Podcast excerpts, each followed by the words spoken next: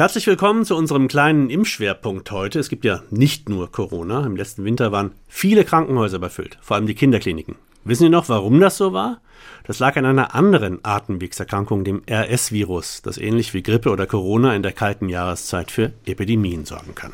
Gute Nachricht, man kann jetzt dagegen impfen, aber es gibt einige Einschränkungen und Risiken. Fachleute haben heute darüber informiert, wie die neue Vorbeugung funktioniert, wie wirksam und sicher die Impfstoffe sind und wie man sie einsetzen kann. Mein Kollege Frank Wittig hat das Briefing heute verfolgt. Hallo Frank. Hallo Stefan. Erklär doch mal kurz zu Anfang, was ist RSV und wie gefährlich ist das und wer ist besonders gefährdet? Ja, du hast es ja schon gesagt, es ist eine Atemwegserkrankung, also wie Grippe oder im Anfangsstadium auch Corona. Besonders gefährdet sind kleine Kinder. Noch schlimmer ist es für Säuglinge oder gar für Frühgeborene, beziehungsweise kleine Kinder, die schon eine Vorerkrankung haben. Da gibt es bis zu fünf Todesfälle pro tausend Erkrankungen. Außerdem sind besonders gefährdet Senioren. Klar, im Alter lässt das Immunsystem nach. Der Schutz bei Grippeimpfung liegt ja je nach Alter manchmal nur so zwischen 40 und 70 Prozent, also kein 100 Prozent Schutz. Wie gut schützen denn jetzt die neuen RSV-Impfstoffe? Gibt es da auch Risiken? Also der Schutz ist laut Paul-Ehrlich-Institut, der liegt bei 83 Prozent. Wobei ich mich immer frage, wie man das auf das Prozent genau sagen kann. Schließlich sind die Wirkungen der Impfung ja ganz unterschiedlich. Mal wird eine Krankheit komplett verhindert, mal wird der Verlauf ein bisschen abgemildert. Aber egal, 83 Prozent, ich denke, das ist das Signal, das ist eine gute Impfung. Ja, Risiken hast du gefragt. Ähm, der Impfstoff von Pfizer ist auch für Schwangere zugelassen. Das ist eigentlich genial, weil dann die Mutter automatisch Immunität an das Baby weitergibt.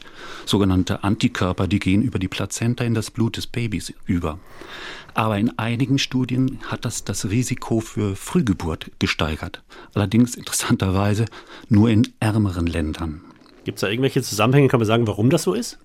Naja, ähm, viele, viele Studien haben gezeigt, dass der, der sozioökonomische Status ähm, in den Ländern eben auch einhergeht mit dem, mit dem Status des Gesundheitssystems und der Gesundheit. Je reicher, desto gesünder, desto stabiler sind die Leute. Für all diese Impfstoffe gibt es jetzt noch keine Empfehlung der STIKO, der Ständigen Impfkommission. Ist denn schon klar, ob, ob und wann die überhaupt kommt? Die Impfung ist zunächst mal von der Europäischen Arzneimittelbehörde zugelassen. Ja. Aber eine Empfehlung ähm, der STIKO wird es in diesem Winter noch nicht geben. Es geht da eben um das eventuelle Risiko für eine Frühgeburt. In Spanien und Italien, und das sind die einzigen Länder in Europa, gibt es diese Empfehlung für die Impfung.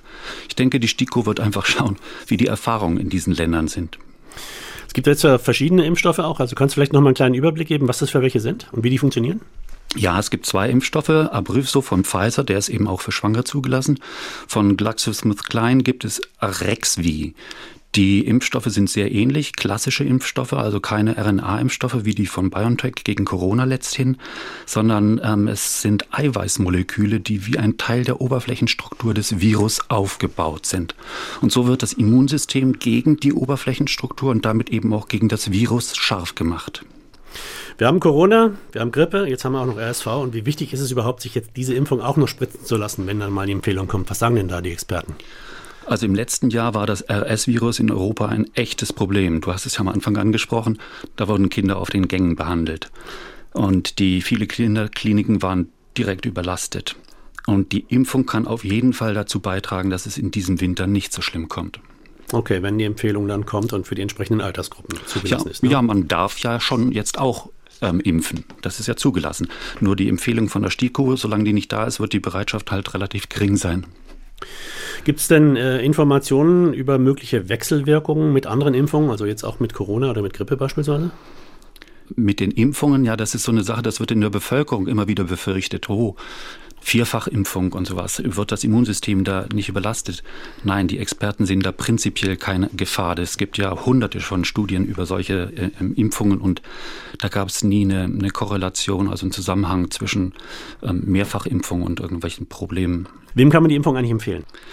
Allen, die besonders gefährdet sind, und das sind eben kleine Kinder beziehungsweise Säuglinge, besonders die mit Vorerkrankungen oder mit einem geschwächten Immunsystem. Und das gilt auch für ältere Leute, wenn die eine Immunsuppression haben wegen einer Transplantation oder einer Krebsbehandlung und sowas.